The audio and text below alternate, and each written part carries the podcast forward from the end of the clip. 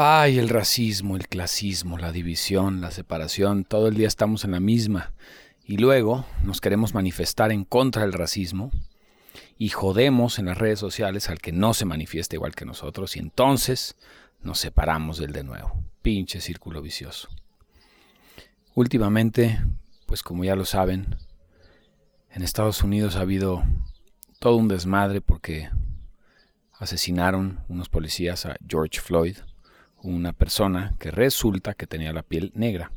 Y digo resulta porque a mí no me importa, pues es, lo de menos describir un hombre así, pero en este caso es lo, es lo que hizo que lo mataran. Es un racismo en Estados Unidos impresionante.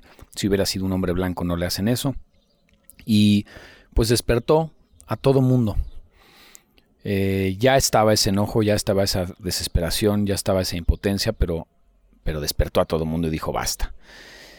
Si a George Floyd no lo hubieran matado, nunca nos hubiéramos enterado de ese en específico, nunca hubiera sobrepasado la, desesperación de la gente y no hubiera habido una manifestación. ¿Y cuántos George Floyds que no han muerto existen? ¿Cuántos no ha habido que abusaron de ellos, los golpearon y no murieron? Y por no morir o por no ser un caso grabado tal vez, eh, nadie se enteró. Entonces en este caso fue un video muy desafortunado y al mismo tiempo pues para el bien de la humanidad, digamos, desafortunado para George Floyd y muy, pues, pues sí, afortunado para la humanidad, porque por un lado no es, no es muy gráfico, es terrible lo que estoy diciendo, no, no, es, que, no es muy gráfico porque no hay lo que normalmente eh, se considera gráfico en las redes sociales, que es sangre o algo así, no hay nada de eso. Al mismo tiempo es muy gráfico y directo, estás viendo cómo un hombre pierde la vida ahí. Mm, y es muy fuerte, pero, pero se puede ver, ¿no? O sea, es muy fuerte, pero, hijo, lo que voy a decir suena horrible, pero no estás viendo un hombre que está siendo destazado, cosas que no vas a poder ver, no, no las vas a aguantar, ni viene al caso verlas. Es una muerte que se permite en las redes sociales, que visualmente pareciera que no tiene nada grotesco, y al mismo tiempo es durísima. Están asesinando lentamente a un tipo con una rodilla en el cuello. Un policía la persona que se supone que te tendría que ayudar. Contigo gritando 500 veces, ayúdame, no puedo respirar. Impactante. Entonces se vuelve un caso impresionante y pues revolotea todo el planeta, manifestaciones en todos lados y pues no hay una forma correcta de manifestarse. De hecho, la manifestación en sí misma implica ir en contra del sistema, implica que es incorrecto lo que estás haciendo justamente porque el sistema dice que es correcto, pero tú no estás de acuerdo. Entonces una manifestación no es correcta, no te va a acomodar, no te va a gustar y va a tener muchas aristas que podrías pulir en tu opinión, pero tu opinión vale para puro pito, porque tú no estás afuera manifestándote. En mi caso, me afectó directamente las manifestaciones en Estados Unidos porque además hubo mucho robo y ese robo y esa violencia en la calle y esa destrucción de tiendas pues yo tengo allá negocio. No nos afectó afortunadamente en la ciudad en la que estábamos, pero tuvimos que cerrar por si nos afectaba.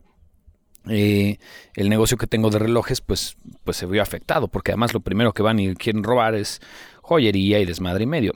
Por supuesto que quien fue a robar e hizo eso es la minoría y no es quien estaba manifestándose por George Floyd ni por el racismo. Siempre hay quien, quien abusa. Pero al mismo tiempo, pues es parte de este grupo marginado y entonces, si la sociedad es un acuerdo entre la humanidad y tú eres un pedazo de la humanidad que no han respetado tu acuerdo por 400 años o no sé cuántos, por supuesto que a la primer provocación vas a ir a pegarle justo a donde más claramente está ese acuerdo humano. O sea, ¿a qué me refiero? Si el acuerdo humano es que podemos tener tiendas, nos consumimos, nos pagamos, las cerramos con una llavecita, tienen vidrio, pero luego no las abres. El vidrio, el vidrio lo puedes romper, lo sabemos todos, pero nadie va y lo rompe. O sea, hay un acuerdo humano, ¿no? Es como, güey, mañana en la mañana vuelvo a abrir y me compras. Este grupo marginado de gente dice, güey, ¿yo por qué tendría que respetar este acuerdo si tú no lo has respetado? Y aquí el otro día escuché un cuate hablando de esto y decía, la pregunta no es por qué la gente fue y robó y rompió vidrios y destrozó calles. Esa no es la pregunta. La pregunta es ¿y por qué no? Si tú no has respetado mi acuerdo, si tú no has respetado este acuerdo que tenemos en la humanidad y yo vivo marginado, ¿por qué no habría de despedorrar tu lado del acuerdo? ¿Por qué no?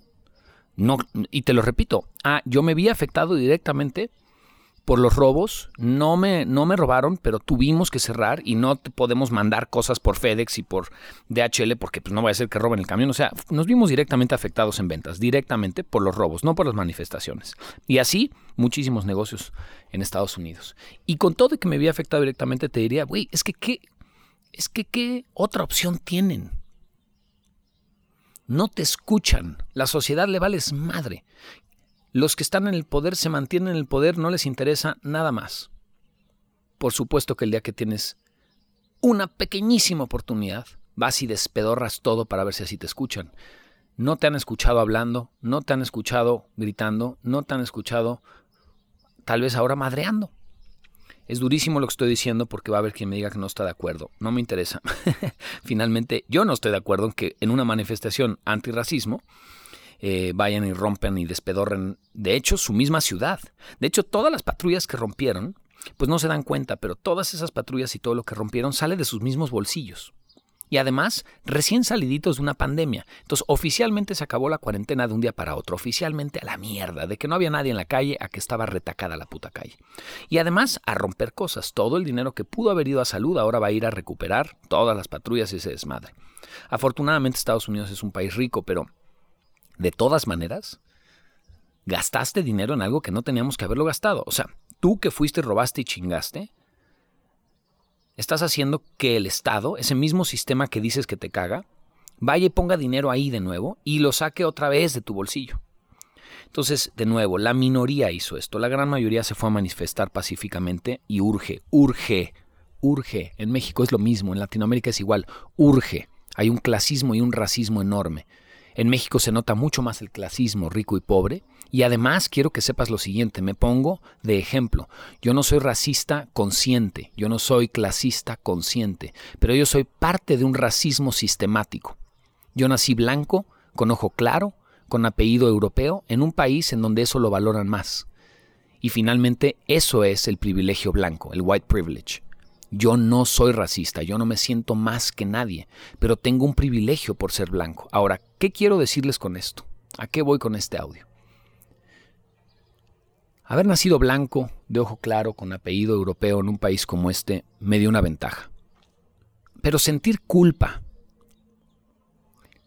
no hacer nada con lo que yo tengo y quedarme abajo para aparentar a los demás que somos la misma mierda, no ayuda a nadie. Entonces lo que yo hice con mi vida fue aceptar y entender y mirar el que tengo un privilegio. Y ese privilegio usarlo para empoderar a otros, no para alejarme más, separarme y sentirme mejor que los demás. Así que si eres blanco de ojo claro, de apellido ah, europeo, si eres blanco en Estados Unidos, no se te va a quitar la blancura, ni te tienes que sentir culpable, ni vas a entender lo que vive un negro. Por eso el, enorme enojo este de, los dos hashtags, uno es Black Lives Matters, las, las vidas negras importan, y luego hay gente diciendo, bueno, All Lives Matters. Sí, güey, todas las vidas importan, pero no estamos hablando de todas las vidas ahorita. Es importante que primero importen las negras, las vidas con piel negra, y luego ya podemos decir que todos valemos lo mismo, pero no han valido lo mismo. Y no me puedes venir a decir yo no soy racista, pues yo tampoco, compadre. Pero el hecho de haber nacido en un sistema que privilegia cierto color de piel o cierta raza, que además quién sabe si existan las razas, pero como comúnmente se conoce, ya eres privilegiado y ya lo has usado a tu favor. Entonces yo lo que les vengo a decir es, yo lo he usado a mi favor y lo seguiré usando, pero nunca para alejarme más, nunca para sentirme mejor, nunca para pisar a otros, siempre para empoderar, iluminar e inspirar a alguien más. Pero yo no tengo por qué sentirme culpable si yo no hice nada. Porque entonces nos vamos al otro lado y por eso está tan enojada la gente. Entonces, los blancos lo que sentimos es, oye, oye, pero yo no hice nada para salir blanco. No, pero yo no soy racista, ¿no? Entonces ahí empieza otra vez la división. Tenemos que entender lo que ha vivido el negro. Él podrá escuchar tu voz y podrá escuchar de ti que no eres racista. O el pobre y podrá escuchar que no eres clasista. Pero de todas maneras, logra ver lo que tú no has visto por años, que tú tienes un privilegio inconsciente hagámoslo consciente. Tenemos un privilegio. Un día en un auditorio de 3.000 personas un cuate levantó la mano y, me y, le, y le di la palabra y me preguntó, oye, tú serías igual de exitoso en esto de las pláticas y los videos si no te apellidaras Dreyfus, no tuvieras el ojito verde, no te vieras bien a cuadro. Y me quedé callado y le dije, mm, no, tal vez no, tal vez no, pero eso no es que yo, eso no es por mí, eso es, eso es justamente el, racismo y el clasismo sistemático. Yo no hice nada. Si resulta que Latinoamérica privilegia a alguien como yo y prefiere verme a mí que a otro, pues qué pendejo es, Latinoamérica. Pero por otro lado, yo no iba a hacerme menos. Ni me puedo pintar la piel oscura, ni me puedo hacer menos, ni me voy a quedar abajo con tal de no aparentar arrogancia como ya lo he dicho muchas veces, soy humilde, solo yo lo sé, no te lo tengo que andar diciendo, lo cuento porque me dedico a comunicar, pero solo yo sé si soy humilde, yo no me siento más que nadie. Pero no tengo que ver, no tengo que mostrarlo de una forma, solo yo lo sé. Entonces lo que hice ese día fue decirle, sí, la mitad de lo que soy es suerte, nací así, en un país en donde es más valorado, yo hubiera nacido, eh, yo, mi, mi, familia no hubiera salido de Francia, me hubiera quedado ahí, yo soy un pinche güerillo narigón más y le valgo pito a la sociedad francesa. De hecho, si tú te llevas a un amigo morenito a Noruega, ahí te encargo cómo le va, ¿no? Sistemáticamente tiene mucho más posibilidad de que atraiga mujeres, de que llame la atención, de que platiquen con él. Es un tema normal. No creo en la igualdad. En los animales no hay igualdad. O sea, la naturaleza no, no considera este tema de igualdad como algo importante y mucho menos la justicia. No hay nada justo en el universo, no es justo. Hay solamente leyes muy claras de flujo de energía pero no hay justicia.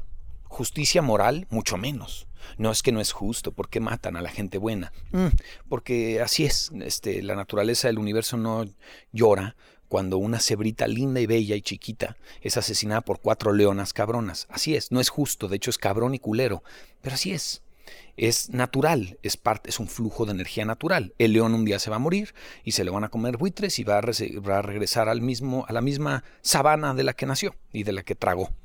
Entonces, creo que el humano es el que ha metido sus juicios morales. Ahora, si ya vivimos en este contrato llamado sociedad, está chido, respetémoslo, pero respetémoslo todos. Este es el meollo del asunto. Es que el contrato llamado sociedad tiene pisado un grupo social y ese grupo social está hasta la madre. No te debe de importar si es que rompieron tiendas o no rompieron tiendas. Está hasta la madre. Y la verdad es que no, no está bien que rompan tiendas y yo no les hice nada y me afectaron. Pero sistemáticamente soy parte de ese problema que los tiene afectados a ellos. Y ese es el mensaje que están mandando. Es racismo y clasismo sistemático sal de la idea de yo no soy racista. Pues sí, yo tampoco. Ni, ni me, nunca me había yo fijado en quién tiene la piel oscura o no, me vale madre. De hecho, honestamente, como no creo en la igualdad, creo que la raza negra tiene mejor genética, fisionomía, digamos. O sea, son mejores cuerpos. Si yo pudiera escoger, tendría el cuerpo de un negro. Son chingones, mamados, grandotes, ágiles, este, no, no tienen que ponerse bloqueador, ¿no? Este, no se andan peinando, se rapan y ya. Es mi estilo. Es digo, güey, qué chingón ser negro, ¿no? Por supuesto que a un nivel fisiológico, a un nivel social, dices que chinga. Y a mí me pasó lo mismo con los judíos. La mitad de mi familia fue asesinada por judía. Y entonces es una creencia y es, era todo un, otra vez un racismo un clasismo sistemático. Todavía pasa, todavía hay chistes de eso. Entonces yo creo que tenemos que, que entenderlo. Por otro lado, el otro extremo es no puedes tampoco ahora enfocarte solo en las palabras. Y entonces, si alguien hace un chiste eh, medio negro, ya, ya, valió, ya te enojaste y es parte del problema. Creo que depende de la conciencia detrás del acto. No podríamos ahora cancelar las palabras y creer que las palabras, a pesar de que tienen mucho poder, creer que las palabras son las que completamente limpian y cancelan todo este problema. Yo no ando diciendo chistes racistas, pero por otro lado, si alguien lo dijera enfrente de mí, ni me ofendo, ni me alejo de él, ni digo, tú eres parte del problema, porque en esa reacción hay separación, de nuevo. Cuando alguien enfrente de ti, personalmente, o sea, eh, presencialmente o virtualmente, no reacciona o no hace lo que tú quieres, o parece que hace lo opuesto, y tú te enganchas y te enojas, te acabas de convertir en lo que odias. ¿A qué voy con esto? Hace dos días se puso con que, de moda con que tenemos que poner una foto negra en las redes sociales y un hashtag. El que no la puso, el que puso el hashtag equivocado, se lo tragaron vivo. Y empezaron a pulular en las redes sociales, en Insta Stories, por ejemplo, reglas de qué hay que hacer. Las reglas, o sea, ya había reglas. Postea esto, pon esto, no digas esto, no hagas aquello. Yo a, la primer cosa que le dije, chinguen a su puta madre. Yo hago lo que yo quiera. Porque entonces resulta que si no lo hago, yo soy parte del problema. Y entonces te ven con un enojo que justamente me dan ganas de ponerte un espejo y decirte, este es el problema, tu enojo, tu enojo que echas a los demás. Ámame. Si yo no puse foto negra, ámame. Porque cada quien ayuda al racismo desde su trinchera. Yo no puse negra, yo no puse una fotito, yo no puse un hashtag. Pero yo hice un video que lo vieron millones. Y yo comunico constantemente. Y yo rompo el, racismo sistemático que, que me implica al, al hablar de la mitad de mi vida que fue suerte. Lo rompo, lo hago evidente. Digo, sí, la mitad de lo que soy es suerte. Gracias. Pude no haber nacido blanco, caucásico, ojo claro en este país, ¿no? Entonces lo agradezco, pero la otra mitad fui yo. Es mi libre albedrío, es mi trabajo, es mi... Soy un chingón, por otro lado, ¿no? Así que todo mundo está desde una trinchera tratando de hacer lo mejor posible. No juzgues, y si juzgas, úsalo para ti, pero no te separes de nuevo. Ahí está la trampa. El racismo y el clasismo es una separación y al tú en las redes sociales de manera muy sutil engancharte e encabronarte con el que no hizo lo que tú crees que debe de hacer, eso es, la es el mismo racismo y clasismo. Yo ahora le llamo opinionismo, ¿no? Porque si racismo es creer que nos separa una raza o clasismo de estas cosas o colorismo, como se diga, estamos separados y uno es mejor que el otro, pues opinionismo es como, me parece que es lo mismo, ¿no? Una opinión, o sea, tu opinión es mejor que la mía y eso te da derecho a chingarme, pisarme y violentarme y, agredirme. Estás loco y loca, ¿no? Esto que les cuento no me lo hizo nadie a mí en lo particular. La verdad es que a mí, de entrada, me le pito. Y dos, nadie me atacó en esta vez. Nadie me atacó ni me dijo nada. Lo digo por la cantidad de clientes que fueron atacados. Influencers, ¿no? Una amiga influencer instantáneamente le dijeron, tú qué pinche fresa. Es, es, no es de aquí, no es mexicana, pero la traducción, ¿no? Este, tú qué te crees, tú eres una privilegiada blanca, tú no entiendes nada. Y entonces pusiera lo que pusiera, se la chingaban. Si no ponía nada, no te importa nada. Si ponía un videito de su hijo, no estamos hablando de tu hijo, nos vale pito, cabrón. Estamos hablando de esto, Black Lives Matter. Si ponía Black Lives Matter, tú no entiendes nada, tú no eres negra. Hiciera lo que hiciera. Ella y varios clientes me hablaron desesperados diciendo, güey, ¿qué pedo? Estoy harto de las redes sociales, ya no las quiero usar ahorita. No puedo hacer nada. Y es ahí donde yo le empecé a decir a estos clientes, güey, date cuenta cómo ahí sigue el racismo y el clasismo. Lo único que pasó con George Floyd es que afloró y sacó a flote toda la pinche división, enojo e impotencia que había, toda. Y en menor escala y en chiquito se ve en las redes sociales. Tú tienes que aceptarlo. Eres racista, eres clasista, eres separatista, digamos, estás separado. Todavía escucho el nosotros y ustedes. De hecho, en la gente que está en la calle, en Los Ángeles, amigos míos que postearon videos, en Los Ángeles, queriendo apoyar este tema de George Floyd, hablaban de un nosotros y ustedes. Toda esta gente odiando a los policías ya es una separación. Los policías no mataron a George Floyd. Cuatro sí. Y algunos otros son unos culeros y algunos otros no. Entonces va de nuevo, sistemáticamente soy parte del problema, sí, pero yo conscientemente como como individuo, no, yo no soy racista. Sistemáticamente la policía de Estados Unidos tiene un problemota con respecto a cómo abusa de los negros, sí, pero no todos son eso. Entonces tienes que tener mucho cuidado no generalizar, a pesar de que una manifestación es una generalización y se requiere. Entonces tienes que salir, manifestarte, pero al mismo tiempo mantener una conciencia de unidad. El policía que tiene un uniforme se va en la noche a su casa y tiene dos hijitos, como tú. Y si se quita el uniforme y saliera a la calle, no sabes a quién odiar. Siempre lo he dicho, en una guerra si les quitas el, uniforme, ¿a quién matas? Tú tienes que ir a matar una ideología, un uniforme, un color. No puedes matar a un humano encuerado enfrente de ti sin saber quién es, por qué. Y es lo mismo que pasó aquí. Salen los policías y entonces sabían a quién atacar. Si hubiera habido policías que no están vestidos de policías, no sabes a quién atacar, ¿verdad? Finalmente, ese es el problema. Sigues atacando una ideología, sigues atacando un color. En este caso ahora es el azul, ¿no? Y el gorrito la estrella. Ahora atacamos el azul, el uniforme del policía. Pero no se acabó el racismo y el clasismo y la separación. De hecho, se acentuó. ¿Quieres que realmente se acabe el racismo y el clasismo? Número uno, acepta que sistemáticamente es posible que tú seas parte del problema, sistemáticamente, y aprovecha tu privilegio y tu posición para ayudar a otros. Número dos, una vez habiendo hecho eso, nunca niegues quién eres ni te sientas culpable. ni te hace menos ni más. Y número tres, cualquiera que sea tu solución para unirnos, para sentirnos mejor, para acabar con el racismo, cualquiera que sea tu solución, no te separes de los otros que están haciendo algo distinto. No eres mejor que ellos. No te la sabes más. Estás igual de pendejo que yo y eres igual de humano que yo. Tu opinión sigue siendo una opinión. Muy chingona según tú. Sigue siendo una opinión, compadre y comadre. Y con eso te digo que te amo. No importa lo que hagas, no importa cómo estés resolviendo, no importa cómo estés tú atendiendo este problema. Yo te digo que te amo. Mi forma es con la palabra, mi forma es con los audios, mi forma es con la palabra cruda y mi forma es esta que te acabo de explicar. Ahí te dejé tres sencillos pasos, según yo, y eso que no soy de tips ni de pasos ni de nada. Pero creo que puede servir mucho para que acabemos con esta división. Espero te sirva. Muchas gracias. Comparte mis audios y luego vienen más. Adiós. Cuando nací, mis papás me pusieron Diego. Cuando desperté, me puse a mí mismo huracán. Creo que sistematizo procesos humanos y los comunico de manera clara, contundente, cruda, directa, grosera y cagada. Amo lo que hago, me apasiona. Trato de ponerle palabras a eso que tenemos adentro, que es efímero, intangible y que no logramos materializar.